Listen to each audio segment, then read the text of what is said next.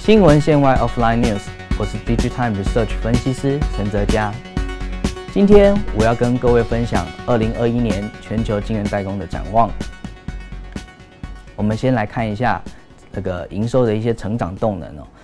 从需求面来看，经总体经济的回稳，其实对于全球晶圆代工来讲，其实是一个正向的因素。我们可以看到，IMF 今年预估全球经济的成长率将达到六 percent。对比二零二零年呢，经济成经济是衰退三点三 percent 的情况之下，其实是有一个明显的复苏。那这最主要是来自于各国政府它推出的这个经济刺激方案，去让这个经济的成长动能开始回稳哦。那这个总体经济的回稳，其实也带来了居民消费上面的一个呃正向的因素，进而去推动了半导体的一些相关需求。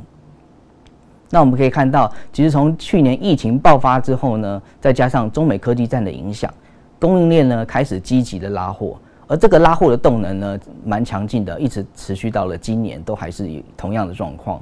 那疫情在这个呃所衍生出来的这个数位转型的这个需求，例如说我们看到在家工作。呃，线上教育或者是虚拟展会等等，这些也带动了包含像是 NB 或者是云端伺服器等等的需求，进而带动了呃相关的一些晶片的一个成长哦。那同时我们也看到五 G HPC 的一些新的产品上市了，那这些产品上市呢，其实也带动了包含五 G 或者是 CPU、GPU 等等的这些晶片的一个呃出货的一个放量哦。那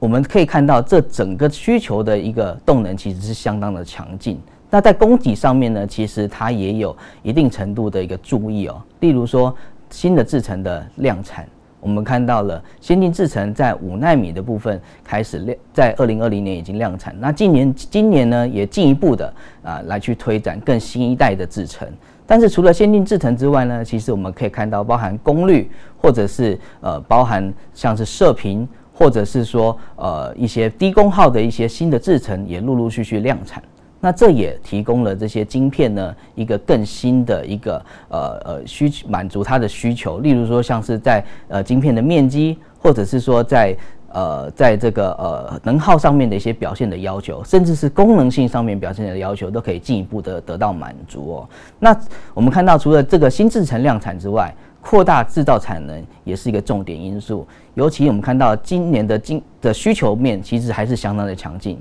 因此呢，许多的业者开始加码投资，扩大它的产能的这个呃计划啊。因此可以看到，今年的扩张的产能呢，其其实呢也是对于晶圆代工来讲是一个相当重要的一个成长因素。但是呢，扩张的产能其实还是没有办法完全的去满足这个呃市场强劲的需求。因此呢，业者呢也是因应它的这个呃产能的这个开出的这个时程呢，对比。客户所需要的一些呃产量，或者是它的急迫性，呃进一步的去调整它的代工的价格。因此，我们可以看到，从需求面、从供给面上面来讲，对于全球晶圆代工来讲，其实今年都有一个相当重要的一个成长一个注意哦。因此呢，今年的全球晶圆代工营收呢，其实是有一个蛮呃乐观的一个展望。那我们具体来看一下今全球晶圆代工的产值哦，那。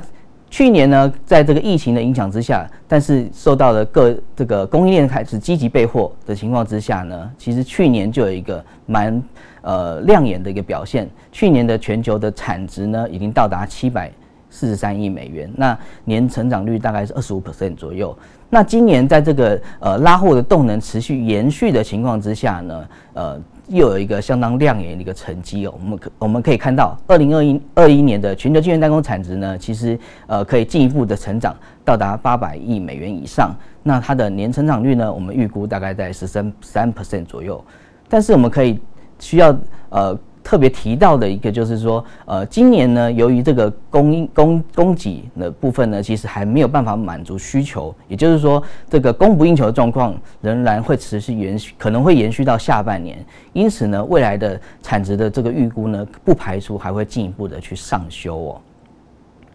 我们可以看到，虽然呢，这个呃全球晶圆代工有一个相当亮眼一个表表现的这个预期哦，我们看展望上面其实是相当乐观，但是还是有一些因素需要值得去关注，例如说，呃，疫情上面其实还没有结束，那中美的这些议题呢，中美紧张的这个关系呢，其实还没有办法还没有办法落幕。那这些对于这个半导体的需求跟供给上面，其实都有一定程度的一些呃隐忧存在的。那除了这个这两个议题之外呢，其实我们看到呃虽然呢供应链上面呢积极拉货，但是呢扩产的幅度呢没有办法去满足。那在这样的情况之下呢，这个供供不应求状况仍然会持续。但是呢，我们看到了像天灾、像是呃暴风雪这些极端的气候，甚至是跳电、停电等等的这些意外的事故，其实对于紧俏的产能上面来讲，都有一些不确定性的影响。那带来的这些压力呢，可能会导致呢，这个今年的全球晶圆代工的发展上面来讲，其实还是有某种程度上面的隐忧，需要值得去留意的。那所以呢，中整来看。全球晶圆代工今年的表现其实还蛮亮眼的，呃，预估还是有一个不错的成长的一个一个动能，但是呢，还是有一些因素呢需要特别去留意。以上就是我今天的分享。新闻线外 （Offline News），看到听到，订阅我们的频道。我是 Digitime Research 分析师陈泽佳。